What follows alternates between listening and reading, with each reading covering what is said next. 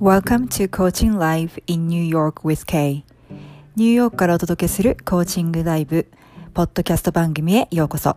私が番組ホストのコーチ K です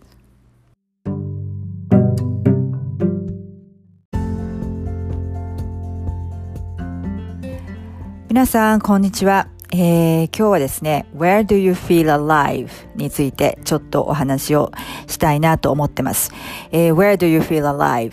えー、まあ、これは直訳、直訳してしまうとすると、あなたはどこで生き生きを感じますかっていうことでしょうかね。うん。でね、今年、あの、2020年っていうのは本当に、あの、特別な年で、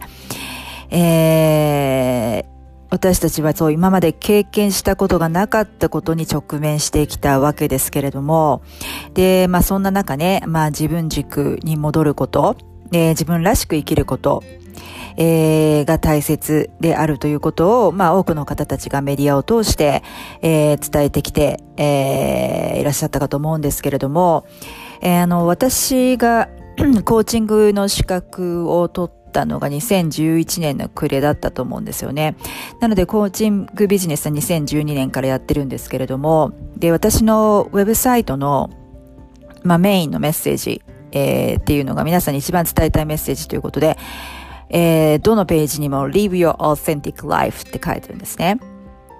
えー、まあ、あなたのまま、あのー本当のあなたで生き生き生きて生きていきましょうっていうことですかね。あの、自分らしく生きてくださいっていうこととまあ同じですよね。本当の自分で生きようみたいな感じ。で、えー、っと、これはもう本当に、えー、ビジネスを立ち上げた時から思っていて、まあなぜえー、そう思ったかっていうと、その背景はですね、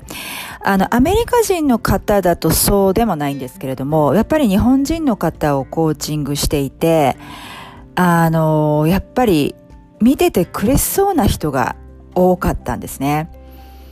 うん、あの、まあ、日本人、あの、その勤勉さっていうのはね、やっぱり日本人の美徳でもあり、それはそれで素晴らしいことだと思うんですけれども、とにかく少しのこと、まあ、ちょっとのこ、ちょっとしたことを真面目に考えすぎる。シリアスなんですね。もちろん真面目っていいことなんですよ。えー、なんだけれども苦しそうなんですよ、とにかく見ていて。で、えー、っと、ついついね、あの、まあ、あの、日本の教育から、まあ、私は本当に昭和のドスライドストライクゾーンですけども、あの、昭和の時代に、えー、育ってきた人っていうのは、と、とにかく、特に、あのなんでしょうね。まあ団体行動ですとか学校の教育でね、団体行動っていうかそのみんなに合わせなきゃいけないっていうこういう教育を受けたせいか、やっぱり、なんでしょうね、フォーカスが外に向いてしまう。えー、周りからどう思われるか、えー、自分より名誉の人からどう思われるか、部下にどう思われるか、えー、友達にどう思われるかとか、えー、とにかく自分に向いてないんですよね、フォーカスが。で、自分の人生を生きてないと言いますかね。あの、本当の自分で生きられてないんですよね。で、あとはとにかく枠が多すぎる。要はまあ、主図とか、べきとか、自分なりのルールですよね。で、そんなことで自分で自分を一番、あの、縛ってしまっていて、苦しめてしまっていて、窮屈そうな人が多かった。っていう印象があって、まあ、その、live your authentic life。本当の自分で生きてますか？っていうことをメッセージで、まあ、ホームページのメインページにも、あの、その、格のメッセージをもとに、あのメッセージを書いてるんで、も、もしご興味あれば、ぜひ、あの、私のウェブサイトのホームページ、一番最初のメインページまで、あの、ご覧いただければなと思います。で、えっ、と、この Where do you feel alive? ですね。えー、あなたはどこで生き生きしますか？と。いうことで、で、ここでちょっと皆さんと一緒にエクササイズをして、えー、ほし、えー、していきたいなと思うんですけれども、何か書くものがあれば、紙とペンがあれば用意して、えー、ちょっと書き出していってくださいね。で、えー、っと、これはね、あの、その自分らしく生きるとか、その自分軸で生きるとかって、えー、まあこういう世の中になってね、リモートワークっていうかその働き方改革、日本だけじゃないですけどね、世界中で起こってきて、まあ今までと違った働き方もできる。ということになると、まあ、選択肢が増えるわけですよね。で、えー、っと、なのでどうしてもその自分らしく生きる、やりたいことをやるっていうと、その、じゃあそのやりたいこと、自分の好きなことが仕事につながらなきゃいけないのかっていう、そこもまた、それもまたその枠、縛りですよね。それも一切その枠は今考えないでくださいね。えー、でもこんなことやっても仕事にならないしとか、それは全く関係ない。それは全く今外してください。で、とにかく、えー、皆さんが、えー、生き生きしているところ、ご自分が生き生きしているところをちょっと想像してみてくださいね。はい。で、えー、っと、Your Academy ね、あの、を作ってほしいんです。えー、あなたのアカデミー。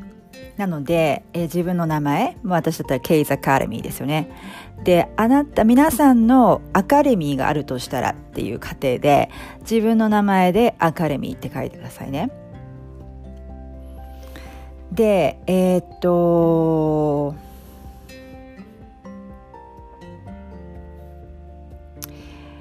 そうですね。えー、っと、そのアカデミーにはね、皆さんのアカデミーにはまずどうしようかな。えー、どんな人がいるか書いてみてください。それは具体的な人でもいいですよ。お友達とか家族とかパートナーとか、えー、今現在のコワーカー、あの同僚とか、誰でもあの思いつく人が具体的にあれば書いてもらってもいいし、思いつかない場合は、こういう特徴を持った人、こういう考え方を持った人とか、えー、こういう職業の人とか、えー、こういうキャラクターの人とか、そういうイメージでちょっと書いてみてください。だから、Who are you with ね。Who are in this academy?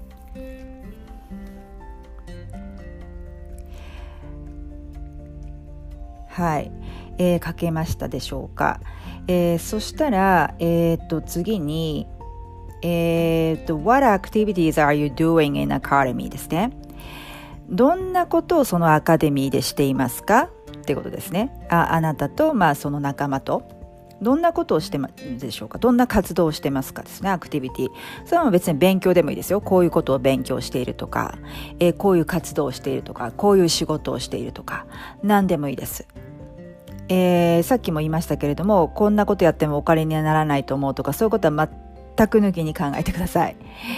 例えばね、ガーデニング好きだったら、あなんかみんなで花育ててるとか、それでもいいと思うし、あみんなで好きな絵を描いてますとか、詩を朗読してますとかね、川柳書いてますとかね、何でもいいと思うんです。あの、ダンスが好きだったらみんなで創作ダンスやってます。何でもいいと思うんですよね。えー、書いてみてください。でとにかくあの自分が生き生きしてるんですよ。皆さんが生き生きしてるところを想像してで自分のアカデミーで生き生きしてるところ。ね。はい。アクティビティを書いてみてください。でえっ、と次に What are you talking about? でえっ、と日々ねこのアカデミーで What are you talking about every day? あの、どんなことを話してますかと。その仲間たちと。どういうことを話したりしてますかって、それも書いてみてください。とにかく生き生きしてるんですよ。あなたが生き生きしてるね。で、えっ、ー、と、まあ、このエクササイズは、とにかくその、自分らしくって言われても自分軸って言われてもよくわからない場合、えー、このエクササイズをしてるとなんかこう helpful であ見えてくるところもあると思うんですよね。その具体的に自分らしくとか自分軸でって言われてもよくわからないという時に、えー、これをこのエクササイズをしてみるといいと思います。はい。で、じゃあ次は What are you thinking about? Every day in that academy どういうことを考えてそのアカデミーで過ごしていますかっていうことですよね、うん、どんなことをいつも考えているでしょうそのアカデミーではそれも考えてみてください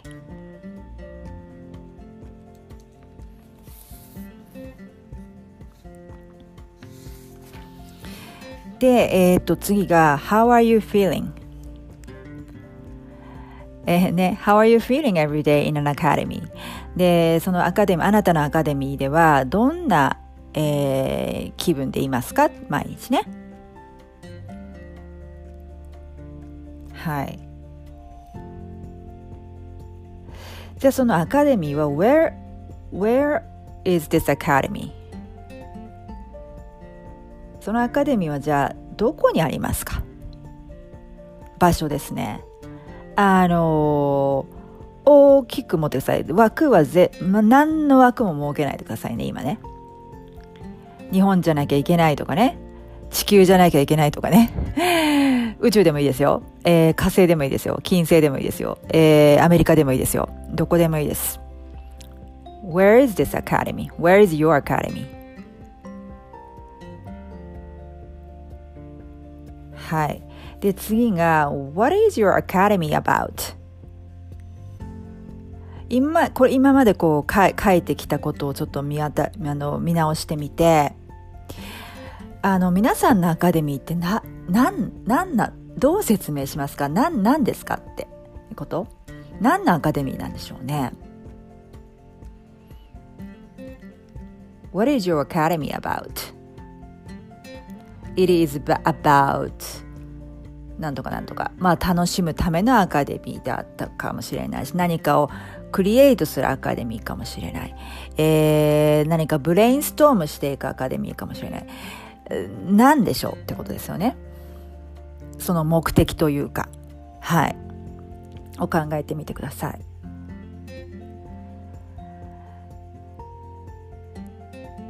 で、最後に、How does it, does your academy contribute to the society? じゃあ、あなたのアカデミーは、えー、社会にどのような貢献をしますかということをちょっと考えてみてください。わかんないですよ。もうその楽しくて生き生きしてるんで、で、とにかく自分たちのアカデミーが楽しいから、あの世界もあの幸せにできるとか、あるいは隣の、えー、アカデミーとあの共同して、なんかを自分のアカデミーと、あの、こういうことをしているアカデミーと、えー、コラボして、こういうことを社会に貢献ししていきたい。えー、現実的じゃないからとか、ほん、あの、もう本当に全くそういう枠は外してくださいね。はい。できましたでしょうか？はい。でね、これまあバーっとやってみて、もう思いつくままに書いてほしかったんですね。思いつくままに書いてみて、これまあ何回もやってみてもいいと思いますよ。で、多分ね、あの、その枠がないくて、で、これは仕事につながるかどうかとかを考えずに書いてみると結構、あの、いろんなことが書けたと思うんですよね。自分が生き生きしてることを想像すると。うん。で、えっと、で、具体的に、あの、それを見て、じゃあ本当にその自分のアカデミーがあるとしたら、えー、どういうアカデミーで今書いてもらったことででも実際に現実に落としていくにはじゃあこの部分はできるんじゃないかとかいろんなアイディアとか、まあ、そこからヒントで出てくることもあると思うんですよね。自分ってこういうことを、こういう人たちと、えー、こういうことを話しながら、こういうことを考えながら、こういうことで社会に貢献しながらやっていくのが好きなんだなとか生き生きするんだなっていう何かしらのヒントがそこにあると思うんですよね。で、それを、あの、ぜひ見つけてみてください。で、えー、っと、あとね、私多分これインスタとか自分のウェブサイトのブログにも書いたことあるんですけれども、書いたことあると思うんですけど、パワーパーランね。で、これって power language で、何かというと、あの、もう一つね、 helpful なのは、あの、このね、アカデミーを象徴する言葉えー、その文法と、文法的に間違ってるとか合ってるとか、あの、全然関係なく、あの、書いてみてほしいんですよね。えー、っと、the language that represents your academy. Um, language that symbolizes your academy. なんかこう象徴となる言葉ですよね。で、まあ、例えばちょっと分かりにくいと思うので、えー、私が昔自分でこのエクササイズをやってみて、あの出てきたパワーパーランで何個かあって、例えば、あの Dance with the Universe ね。あの、宇宙とダンスするみたいな。なんかちょっとプレイフルでいいですよね。で、あとは、あの、以前の何回かエピソードでお話ししたことあると思うんですけど、do less, become more ね。えー、まあ do はだったんで えー、それを減らして、でも becoming、becoming にもっとフォーカスをするという意味で do less, become more やることを減らすことによってもっと becoming になる。で、あとは、あのー、うんとね、えー、complete acceptance, allowing, expanding, and perfectly coexisting with others and the universe とか、なんかそんなような、ちょっと長いですけどね。とかあったと思います。で、例えば、あの、チームワーク、コラボレーションをすごい、いろんな人とのコラボレーションを大切にしていきたいっていうんだったら、例えばね、together we are better とかね、あの、今これ全部例を英語で言ってしまってますけれども、私これエクササイズやったの多分全部英語でやってるんで、ちょっと日本語では思いつかないんですけれども、えー、っと、なんか皆さんも今自分で描いたアカデミーを象徴するような言葉、えー、2語、3語、4語、5語とか、まあ長くてもいいですし、まあでも覚えやすいのがいいですよね。で、ちょっと作ってもらって、で、自分だけに通じればいいです。あの、他の人が、は？みたいな、これ何？これどういう意味？っていう、あの、感じの言葉でも何でも構わないですよ。で、日本語にそもそもなってないものでもいいです。ご自分にさえ分かれば。はい。でね、それを、まあ、あの、目の前の壁に貼ったり、えー、前、わかんないです。なんか携帯とかに入れといて持ち歩いたり、また紙に書いて持ち歩いたり、あの、目に見えるところ、自分でいつも目にするところに置いてみてほしいんですね。で、えー、っと、なんでしょう。やっぱりそれを見ることで、あ、自分のアカデミーってこういうイメージだよねって、それを見ると自分の、自分が生き生きする場所、えー、Your Academy、あなたのアカデミーが、あのー、思い出すわけですよね。思い出されるわけですよね。で、次のステップとしては、あの、イメージに、その、今作ってもらったパワーパラン、パワーラングエッジのイメージに合わないものを全部断捨離していくですね。それはもの物理的なものであったり人間関係であったり思考であったり行動であったり、えー、言葉であったりを全部断捨離していってください。というのは自分ご自分が今その生き生きと活動しているアカデミーを想像した時に、えー、でその象徴する言葉を作ってもらいました。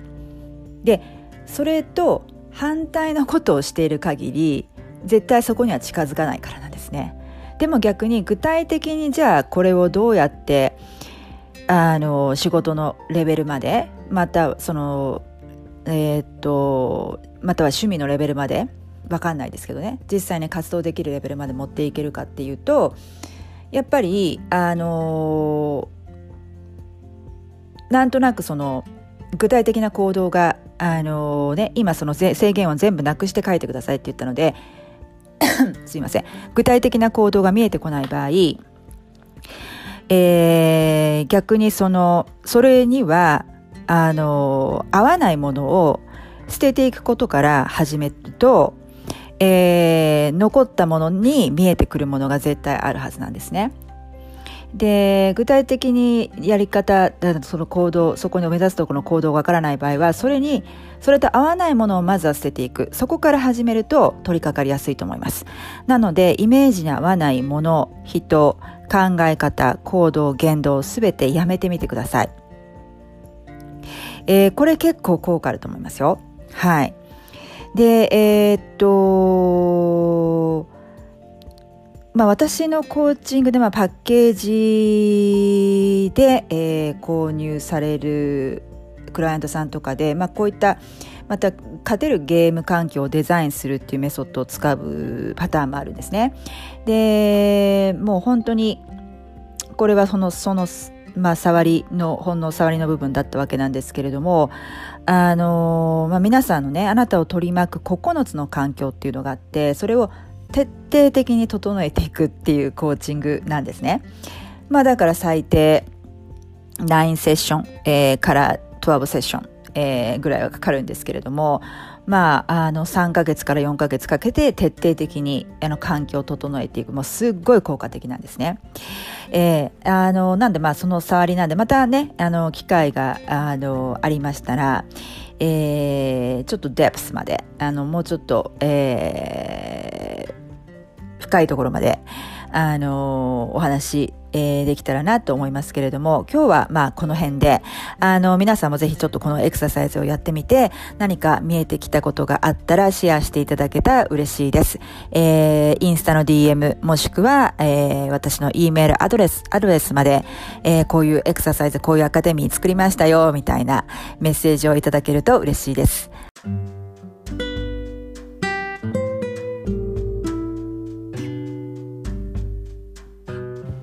はい。ということで、今回のエピソードはいかがだったでしょうか？アンカーでお聞きの皆さん、ぜひご質問やコーチングしてもらいたいトピックなど、ボイスメッセージを送ってくださいね。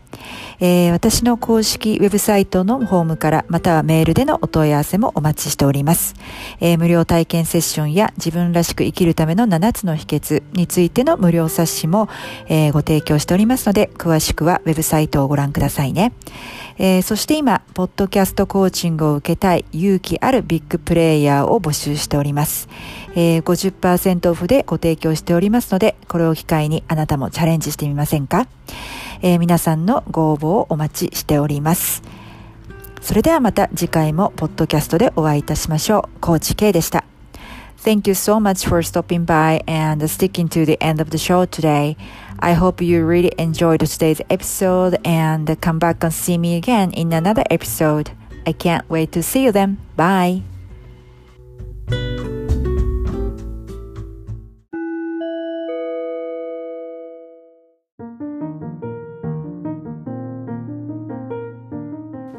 英語ワンポイントアドバイス。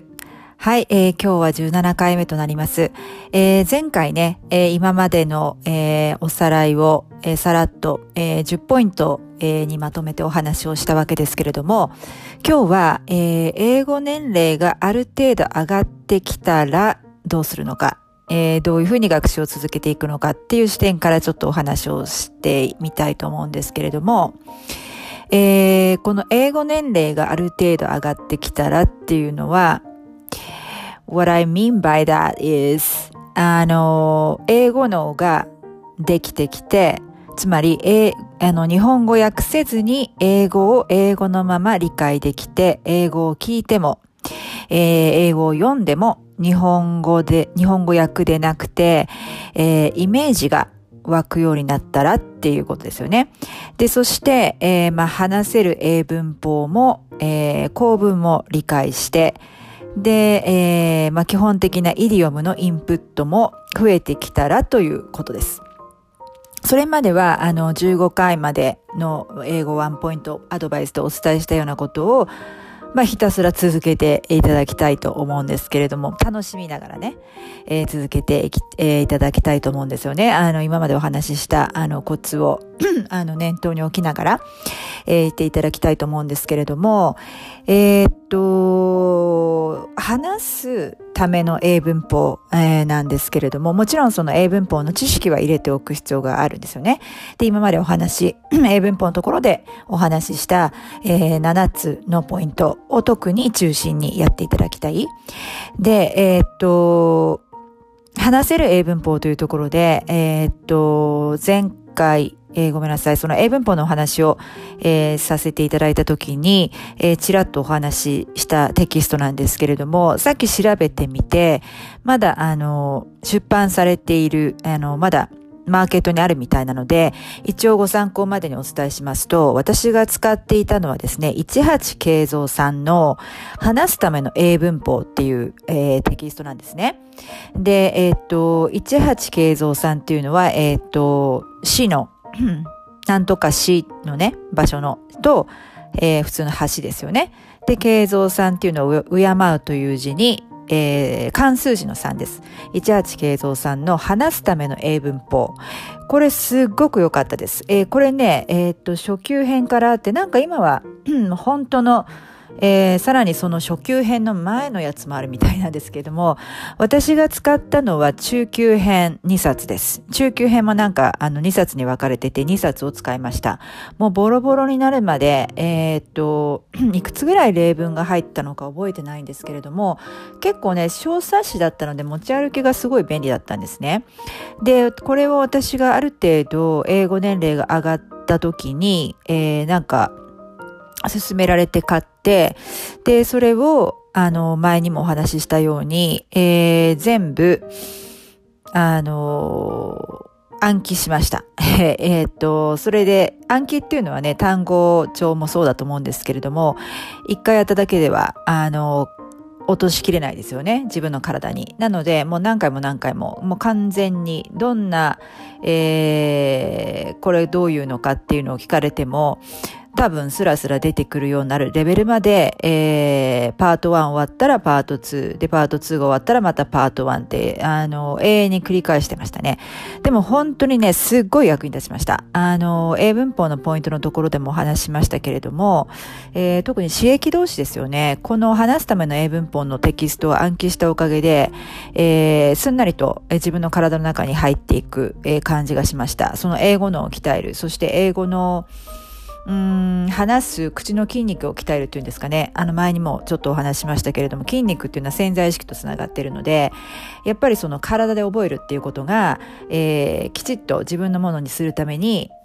えー、落とし込めるんですよね。はい。なので、あの、もし皆さんもある程度、えー、英語年齢が上がった時には、この話すための英文法というのをお勧めします。もしかしたら初級編とかその初級編よりも前の段階の、えー、本だったら、えー、っと、レベルだったら、あのー、そこまで、えー、英語年齢が上がっていなくても始めてもいいのかもしれません。私ちょっと初級編とかその前のものとかよ、あの、ちょっと見たことがないので、何とも言えないですけれども、はい。で、えっ、ー、と、イディオムは前回お話ししたように、えー、まあ、そのイディオムが散りばめられた会話の、会話形式のテキストを、えー、勉強していただけると、会話の中でこうやって使われるっていうのを、えー、学べると思います。イディオムはね、辞書で引いても、あの、まあ、そこに例文は載ってますけれども、なかなかどうやってじゃあ会話で使っていくのかって分かりにくい部分があるので、まあ、そういった、えー、テキストを使って勉強するのがいいのかなと思います。で、えー、っと、英語年齢に合わせて、まあ、読書を続けてくださいとお話しました。まあ、辞書を読むことプラスですよね。なので、本当にそれこそ幼児が読むような本から、あの、入っていただきたいんですけれども、で、そこから、まあ、だんだん英語年齢が上がっていくと、今度は小中学生が読むような本ですよね。に上がっていって、で、そしてまあ、ヤングアダルトと呼ばれる、まあ、思春期のティーンエイジャーが読むような、えー、本。えー、というふうに、あの、レベルが上がっていくのがいいかと思うんですけれども、えー、会話を上達させるという意味では、もちろん普通のね、小説はいいんです、すごく。あの、あの、その読むのは重要だと思います。で、私もたくさん読みました。えー、だけど、それと並行して、会話を上達させるために役立つのは、まあ、会話中心のシリーズものなんですね。で、これなぜ会話中心のシリーズものがいいかというと、会話中心なので、えー、実際に自分がインプットまでしてきた表現、えー、イディオム、英文法、えー、構文がどのように会話の中で使われているかっていうのはわかるじゃないですか。で、なぜシリーズものなのかというと、えー、シリーズものでこそどんどん長く続いているシリーズですよね。そうすると、えー、っと、その、まあそのシリーズの中で繰り広げられているいろんなそのトピックがありますよね。で、えっ、と、前にその、ずっと前に読む力って大事ですよって話した時に、まあ私はまあ、昔から読書が好きで、大体、えー、興味があるトピックがある場合は最低7冊読むっていうことをお話ししたことがあったと思うんですけれども、まあその理由としては、えー、例えば同じトピックのもの7冊読んだ時に、同じトピックのものについて書いてあるものだから、似たような表現がたくさん出てくる。そうすると、7冊も読むことで、パターンとして、あの、もう、あの、覚えてくるんですよね。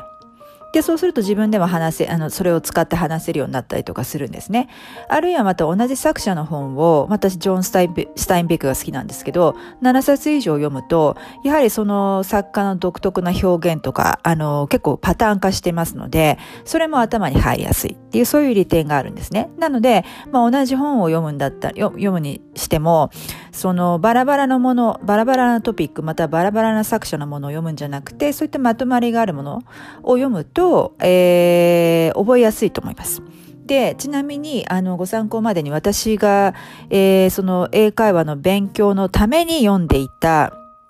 えー、シリーズものが、えー、っと、ベイビーシッターズクラブっていうのがあったんですよね。ベビーシッターズクラブ。で、えー、これは多分ね、えー、っと、もっと、なんかその、小学校低学年用ぐらいからあるんだと思うんですよね。で、えー、まあちょっと年齢が上がった、えー、人が読むやつ、えー、シリーズになってるものもあって、ただ登場人物が全部同じで、あのー、非常にわかりやすくて、結構まあ内容としても面白く読めました。あの、もちろんね、自分の日本人、あの、その、普通の、あの、年齢に合うものではなかったですよ。もちろん。だけれども、自分の英語年齢に合ったものだから、そう、そういう、まあもちろん私もその幼児が読む本から始めて、ここまで上がってきてっていうことだったんですけど、で、その次に、もう、さらにもうちょっとレベルが上がった時に読んでたシリーズが、Sweet Valley High っていう、えー、ハイスクールものですよね。まあ、ビワリーヒルズ、えー、90210。あの、日本ではビワリーヒルズ、何でしたっけ？青春白書、高校白書とかありますよね。あのシリーズ。私がニューヨークに渡ってきた頃も最後のシーズンがやって、最後とか最後か2番目ぐらいのシーズンが終わってて、まあ、結局あれは10年かかっ10年続いて終わったわけなんですけれども、まあそれとちょっと似てる感じの、あの、高校生もの、えー、青春もので、まあいろんな、まあ登場人物が全部同じで、これは双子のね、確か姉妹の話だったと思うんですよね。その双子の姉妹を、まあ、可愛いね、あの、美女の双子の姉妹を取り巻く学校生活みたいなので、まあ、友達の問題とか、ボーイフレンドの問題とか、学校の問題とかいろいろ出てくるんですけども、まあ、これも結構、あの、内容は軽いですけれども、楽しめて読めたかなと思います。あの、こちらのアメリカの高校事情もわかりますしね。はい。えー、なので皆さんも、えー、そういってあ、そういったそのシリーズもの、えー、会話中心のもの、えー、ある程度、あの、さ、一番先に、えー、今回お話ししたような、えー、条件で英語の、英語年齢のレベルが上がってきたら、えー、そういったものを読んでみてください。はい、それではまた次回私お会いいたしましょう。